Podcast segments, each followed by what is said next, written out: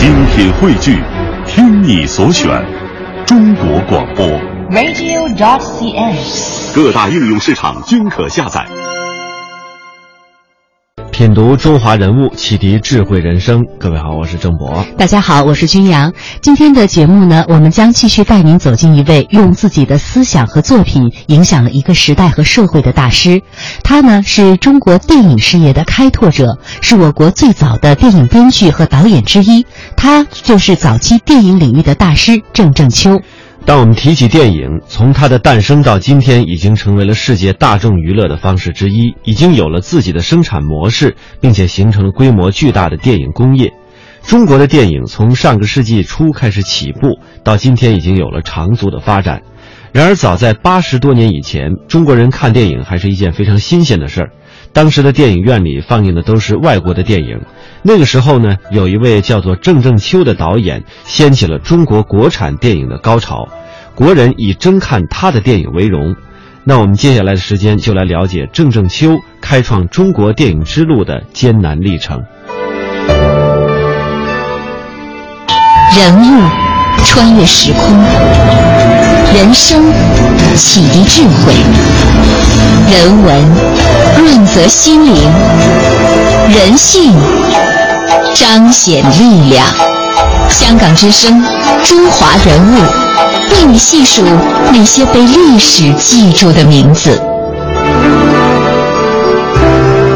让我们先来了解一下郑正秋成长的家庭背景。这首先呢，要提到郑让清，他当过呃江浙的盐运使，后来呢调任了三岁知府。他的父亲郑介臣于鸦片战争后期呢来到来沪经商，开了一家鸦片的批发行，而成为了巨富。同时呢，也是早年上海潮州会馆的发起人之一。郑让清是他的第二个，也是最聪明能干的儿子。郑让清三十岁以后还久婚无子，后来经有人介绍，在众多候选的男孩当中，选中了他认为将来会有大出息的一个，抱进家门为义子。当时是秋高气爽，所以为男孩取名郑秋，又按朝阳老家的排行为孩子取字方泽。这个生于一八八八年十二月二十四日的上海小男孩，从此呢就入了广东朝阳籍，在优裕的官商家庭当中生活成长。在郑正秋三岁的时候，为了让孩子认得老家，他的母亲张太夫人呢，呃，带郑正秋回到了上岩丁村的祖居。他的老家是有着美丽的田园风光，生活风情，包括一些婚丧的习俗、家祠的呃家祠的一些私塾啊，这些学习经历都是非常具有独特的这种潮州的特色的。而且呢，有潮州的音乐、潮州的戏曲，这些处处都令小郑正秋既感到新鲜又感到激动，留下了一生难以忘怀的印象。在两年之后，郑正秋随着母亲返回了上海，受教于嘉定人。呃，成呃庄成煌在庄老师的点拨之下呢，郑正秋不仅打下了非常好的国学基础，练就了一手好字，思想上更加深深受老师的不满清王朝腐朽统治的影响。在一年以后，当时十岁的郑正秋带着庄老师的口传心授，进了育才书院。这一期间，家里呢又添了一个弟弟郑正东，郑东是父母亲生的孩子。于是呢，郑正秋不久他就感觉到了自己和弟弟啊在家庭当中是有着区别的。他从小就体弱多病，气急腰痛成了久治不愈的顽疾。当官却无知的父亲为了减轻孩子的这种病痛呢，让他服食鸦片来止痛。从此，这鸦片的烟毒啊，这个毒瘾渐渐侵袭到了郑正秋的全身，形成了一种难以抗拒的毒瘾。也是在他十四岁的那年，一位西医诊断郑正秋患有先天性心脏病和肾结石。经过治疗，他的结石呢已经排出了体外，但是心衰依旧，还多了一个咳嗽多痰的毛病。于是，四十三岁就过早辞世的郑正秋，这一生其实就是在和疾病的顽强斗争当中，以过人的精力完成了惊人的工作量。父亲呢，曾经领着十四岁的小郑正秋来到了正洽记土站，让他熟悉土站的业务，认识四方的商贾，就像在书院里是个受尊敬的好学生一样。渐渐的，在土行啊，小郑正秋也成为了里外受欢迎的少老板。郑让清当时心里是暗自得意，哎，不去书院来土行这一招走对了。可是读书仍然是小郑正秋心中最最解不开的情绪，学校去不了了，只有自己找书看，什么再生缘、推背图、左氏春秋考证、三国演义，还有戏曲唱本，抓到什么看什么。家里的书看完了，他就上街买书看。书摊上琳琅满目的各式图书，打开了他的眼界。他渐渐也有了选择：警世中、西太后、扬州十日记、革命军、大革命家孙逸仙等等，书海遨游，他仿佛进入到了一个广阔崭新的世界。每日里土战归来，他就一头栽进书海，没日没夜读着、思考着，学识长进了，眼睛却坏了，鼻梁上架起了深度的近视眼镜。早熟的孩子又平添了几分老成。在读书之余，他还迷上了京剧，以至于每天没有去茶园看上一出戏，吃饭也不香。他偏爱毛运科、潘月桥和梨园世家的夏月山、夏月润兄弟的戏，一来二去呢，和他们交上了朋友。这些呀，再次惹恼了父亲。为了使郑正秋远离这些他看不上的戏子，郑让清可谓是用心良苦。先是为十七岁的郑正秋娶妻。可是儿媳于丽君不仅没有拴住郑正秋，反而也迷上了京剧。郑让清这左思右想啊，觉得儿子既不能一心一意经商，还不如走仕途吧。于是呢，他花钱在湖北张之洞那里买了一个侯官的位置，逼着郑正秋立即去湖北任职。可是这个时候的郑正秋已经不再是五年前那个任由摆布的孩子了。他在湖北勉强待了两年，深感宦海茫茫不可以居，决定洁身而退，再次从商。郑让清苦心的安排呀，呃，官商门庭后继有人这样的一个计划再度破灭了。他虽然很生气，但也无可奈何。于是呢，摆脱了商务，这个父亲呢再也不进行干扰了。郑正秋就沉醉在他的戏剧世界当中，就如同蜜蜂进了花丛，左右逢源，有着很多可以思索的东西。应该说，那个时候的郑正秋是目不暇接，他发挥了自己善于模仿的长处，学习孙菊仙、汪笑农还有谭鑫培这些名伶的唱腔，最终达到了神形兼备这样的境界，惟妙惟肖。戏看得多了，对于剧目、对于演员的表演，他也有了想说的话。在有人夏月山的启发之下，郑正秋开始以“历历所戏言，历历所聆评”为题，尝试着写下自己的所思所感。当时的中国正是山雨欲来风满楼之际，上海滩上各种的报纸风起云涌。然而，郑正秋所最喜欢的就是一份于右任所主办的《民力报》。他将自己的第一篇文字《历历所戏言》送到了《民力报》，也见到了于右任。第二天呢，他就收到了于右任的亲笔信，信是这样写的：“郑秋友大作已经拜读，很好很好，不日渴望见报，祝贺你，剧坛奇才，一鸣惊人。”年长郑正秋十二岁的于右任也没有想到，这封发自内心、真诚肯定并且给予高度评价的信啊。竟然使他当了一回伯乐，为中国早期的话剧事业和电影界送去了一位开创性的人才。正是这篇《历历所戏言》，呃，在《民力报》上发表之后呢，被称之为是自创立以来还未发表过类似的稿子。一九一一年二月，正式办起了戏剧副刊。郑正秋当时是应于右任之邀，担任了戏剧副刊的主编。这位主编从确定刊名名呃名利画报到组稿、写稿、编辑，以至于版面设计啊，都一手包了。于右任不仅以郑正秋为戏剧的内行，还给予了他最大的信任，说你会干的比我还好。从此，郑正秋的生活掀开了崭新的一页。然而，最让人熟知的还是一九一三年郑正秋拍摄的中国第一部故事片《难夫难妻》。一九二二年，他又拍摄了电影《劳工之爱情》，这是我国幸存的最早的一部电影。影片里有一位戴眼镜的医生，就是郑正秋扮演的。后来，他的《姐妹花》在上海连续上演六十天，场场爆满。中国电影从此走向世界。一九一三年的《申报》刊登了郑正秋的一则广告：家庭新剧《难夫难妻》拍摄中。这是郑正秋第一次做电影，也是中国人的第一个故事片。之后呢，这部电影产生的影响是郑正秋所无法预料的。接下来我们将听到的音频是中央台采制的《难忘的中国之声》，介绍郑正秋和他的难夫难妻的故事。一九一三年的中国，辛亥革命已经结束，倡导科学和民主的五四运动要等到六年才能到来。那时的中国，妇女地位低下，婚姻不能自主，大多由父母包办。中国电影事业的开拓者郑正秋，自己的婚姻就是由父母包办的。于是，他将目光和主题投向包办婚姻，创作了《洞房花烛》，后来更名为《难夫难妻》，成为中国第一部无声故事片。郑正秋只用一天一夜的时间，这三千多字的中国第一个电影剧本便诞生了。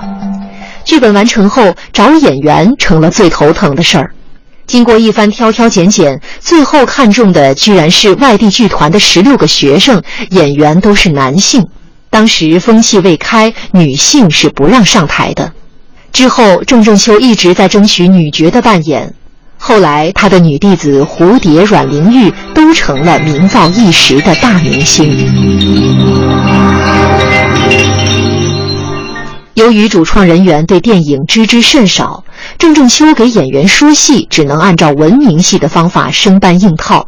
电影史学家陆鸿时提到，那时特写镜头还没有发明，演员要表达强烈感情，只能捶胸顿足，连化妆都是用油彩画的。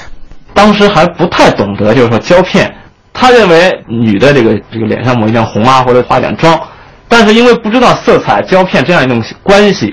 他们就往脸上就是给他们抹点红，但是实际上最后出来的感觉是黑，两块黑，那么就是很不美了啊。那时也无所谓导演一说，导演技巧连做梦都没有想到，只是嘱咐演员连续不断的在镜头前演下去，一个镜头一个机位，一直拍到底。故事讲的是两家人门当户对，但是男女二人素未谋面，也没有自己的主张，任媒人穿梭奔走。他们不情愿地被送入洞房，宾客们也不祝他们美满幸福，只说早生贵子。第一次涉及这个主题，第一次有了中国自己的故事片，郑正秋成就了中国现代影片的开山之作。演员的选择就是文明戏的这个演员。那么整个的调度方法基本上就是一种戏剧的调度方法。如果从历史的眼光来说，这种舞台的经验、这种戏剧化的东西，恰恰是支持了电影的创作。人物穿越时空，人生启迪智慧，人文润泽心灵，人性彰显力量。香港之声，中华人物，为你细数。那些被历史记住的名字。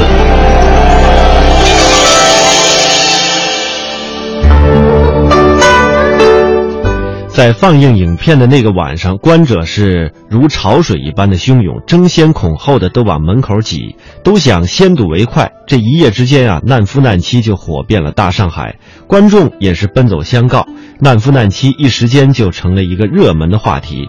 那个时候的中国没有一部真正的故事片，郑正秋开了中国故事片的先河。正如《申报》所讲的那样，是为海上破天荒第一次也。其实，在这次成功放映之前，郑正秋的电影路走的还是十分坎坷的。接下来，我们通过下面这段音频的讲述，来了解一下郑正秋是如何走上拍电影这条路的。事业上的成功并没有让郑正秋满足，相反，他发现现存的剧目中大多数内容都是迷信凶杀和因果报应。郑正秋想在戏曲里实现教化社会的主张，改良戏曲的愿望在心中一天比一天强烈。在之后的十几年中，郑正秋一直致力于戏剧改良。这时，他的一位好友找到了郑正秋，他就是张石川。张石川，浙江宁波人，曾任洋行买办。一九一三年，他邀请郑正秋加入电影创作。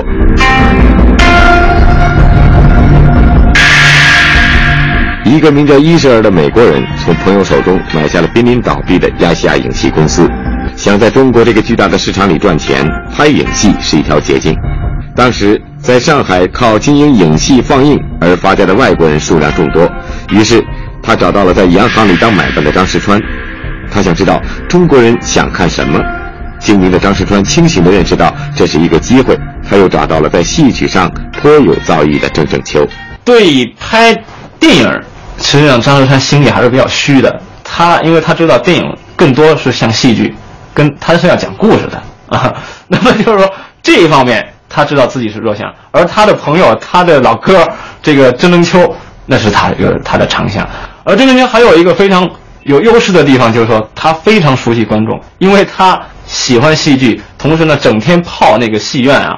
他对整个的戏剧的运作，对戏剧和观众之间的关系，怎么才能够吸引观众，这些他是非常非常熟悉的。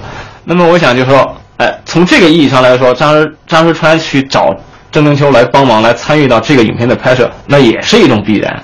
经济的上升，物质的繁荣，促使娱乐业的兴旺。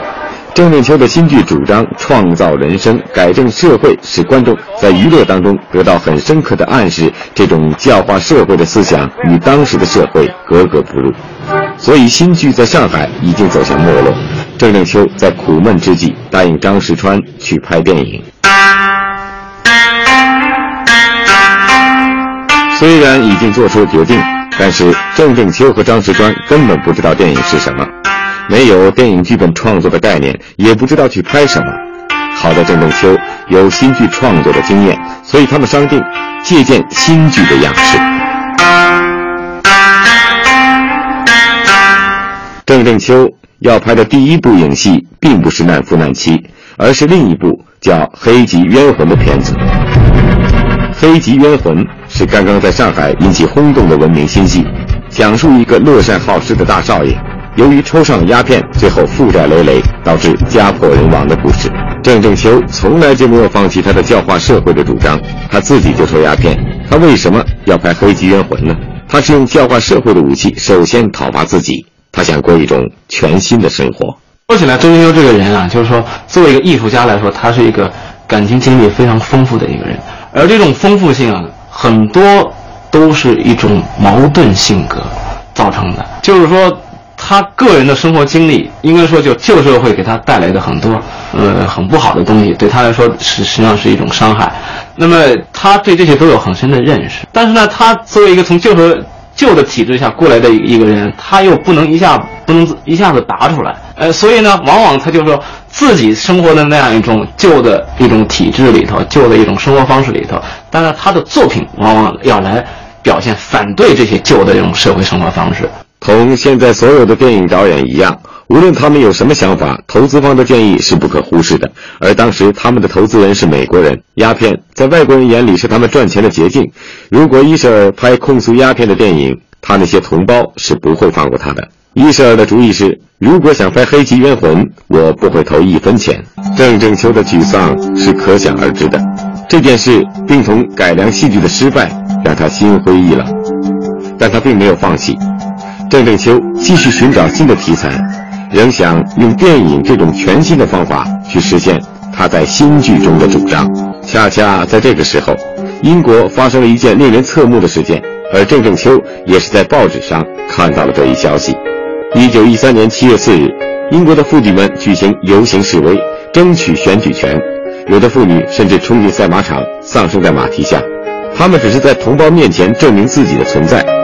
而一九一三年的中国，辛亥革命已经结束，中华民国已经建立，倡导科学民主的五四运动还要等六年才能到来。在此时的中国，民主还是一句空话，老百姓们不知道自己应该有的权利，而妇女的地位低下，婚姻不能自主，大多由父母包办。郑正秋对当时中国妇女的地位和包办婚姻的感触颇深，于是鸦片拍不成，他把目光转向了包办婚姻。他想重新写个剧本，名字叫《洞房花烛》。洞房花烛后更名为《难夫难妻》，是中国第一部无声故事片，讲的是两家人门当户对，但男女二人素昧平生，也没有自己的主张，任媒人穿梭奔走，命运受人摆布。等米下锅的美国人不再挑剔了，他们马上同意投资。中国的第一部故事片就这样开始了拍摄。张石川相信这次是一个机会，他相信以自己的精明加上郑正秋的才华，一定是包赚不赔的。而郑正秋的想法很明确，要替社会着想，要选择大家脑子里想的事，使他们容易感动，使他们在娱乐中得到启示。通过电影，他也能实现他的新剧主张，就是寓教于乐。他记得自己看过卓别林的影戏，这位世界知名的喜剧明星总是一个落魄的小人物形象，穿着破上衣，舞动着手杖走进观众的视野。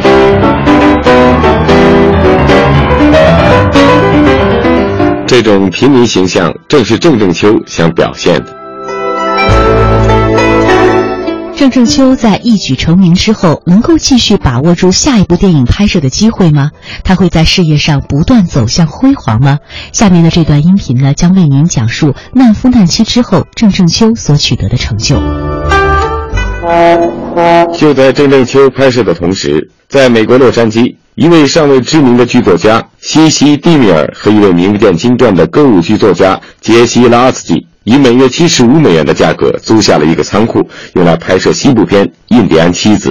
这是美国人第一次来好莱坞拍摄电影。如果说起当初的区别，郑正秋与 C.C 先生的区别在于，一个是伦理片棚内拍摄，一个是西部片实景拍摄。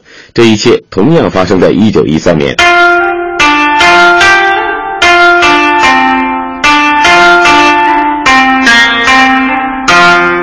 而中国早在一九零五年四五月，北京丰泰照相馆任景峰拍摄了中国第一部无声电影《定军山》，主演者是京剧界的武生泰斗谭鑫培。确切地说，这是一部戏曲纪录片，是武打动作故事片段的记录。在影片所记录的那些富于动作性的场面片段的背后，是一个个可以通过观众的领悟完成的古代英雄故事。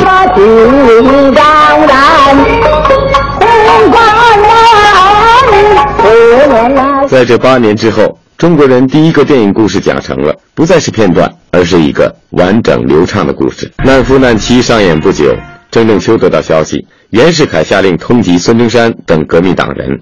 之后，孙中山远渡重洋，他在东京成立了中华革命党，继续开展讨袁运动。多年以后，孙中山与世长辞，郑正秋感伤之余，专门创作主演了《孙中山之死》。寄托自己对一代伟人的仰慕和缅怀。这一年，在郑正秋的生命里有了太多的意味。难夫难妻的制作对郑正秋来讲是一个偶然，他仍没有看中电影，也没有认识到电影的重要性。郑正秋继续积极探索他的新剧，张石川继续拍电影，做了许多搞笑片。这也许是他们。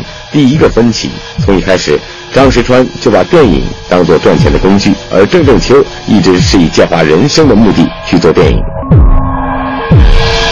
虽然难夫难妻引起轰动，但郑正秋依然故我的去做新剧去了。他离开摄影棚长达十年之久。随着第一次世界大战的爆发，外国人忙于打仗，这使中国的民族资产阶级有了空隙，得到长足的发展。民族经济上去了，便有了民族电影发展的契机。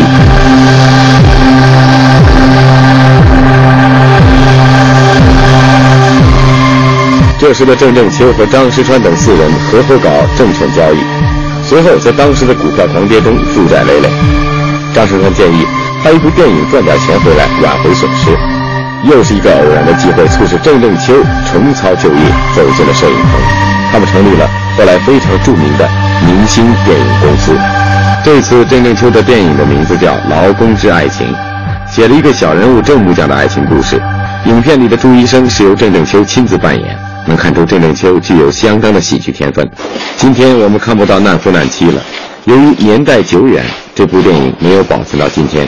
现保存最早的故事片就是郑正秋的这部《劳工之爱情》，它仍完整无缺地存放在中国电影资料库里。而郑正秋真正走向成熟的是《孤儿救助记》，当时郑正秋是在明星公司濒临倒闭时被张世川请回来拍摄《孤儿救祖记》的，正是这部影片挽救了明星公司。从此，张世川终于信服了郑正秋的艺术家良心的理论。两人多年来在电影创作上的分歧，终于因为这部电影而得到了统一。《孤儿救祖记》第一次实现了他这样一个艺术的梦想或者艺术的理想。当时这部影片一公映以后是非常之轰动啊！那是当时这我们看当时的材料，报刊上是整篇的这每天啊每天的《申报》几乎是整版整版大量的关于这这个的评论。而且就是说，是当时所有演的外国影片都没法跟这部影片竞争。在半年的时间当中啊，中国的各大城市的电影院都在演这部片子，一下子就出现了一个什么局面呢？就是那个年代就叫叫做在孤儿救祖的影响下，出现了一个国产电影运动的一个局面。也就是说，中国的民族电影由于孤儿救祖机的产生。就有了一个大发展的一个机会，以后就一一下就起了很多制片公司，公司就拍了很多影片，每一部都受到市场的欢迎。郑正秋留下了三个赫赫有名的学生，一个是蔡楚生，他给郑正秋做了六年的副导演，他拍摄的《余光曲》在一九三五年的莫斯科国际电影博览会上获得荣誉奖，而郑正秋的姊妹花获得了荣誉证书。这部影片和郑正秋在一九一三年的开始，经过了二十三年的时间，终于使中国电影走向了世界。一个是阮玲玉，郑正秋相信阮玲玉是一个真正的悲剧演员，没想到这位红颜薄命与郑正秋在同一年去世。一个是蝴蝶，在郑正秋带病到片场工作，躺在担架上时，总是蝴蝶帮他把毛毯盖好。蝴蝶是郑正秋亲自培养的演员，直到今天。他们仍是家喻户晓的超级明星。郑正秋曾在后来的笔记中说：“我们的电影随着时代的前进而前进。”的确，他是中国第一个电影导演，他拍摄了中国第一部故事片，他的电影充分展示了时代脉搏，诉说了劳苦大众的心声。在他的电影里，一直渗透着一种民族的审美思想和审美情感。作为中国电影的先行者。他做了他应该做的，在他有生之年，给中国电影的历史留下了一个又一个印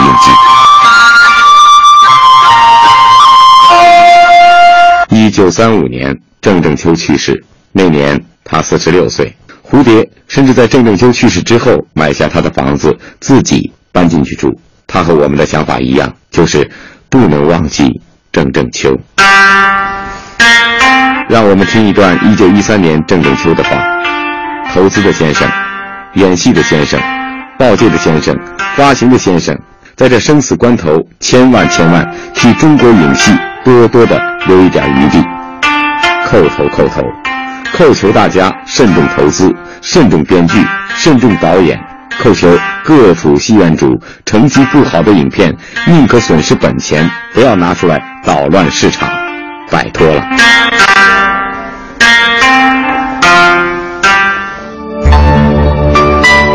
这就是今天的中华人物，我们带您走进的早期电影领域的一位大师郑正秋。明天节目我们再会，明天再会。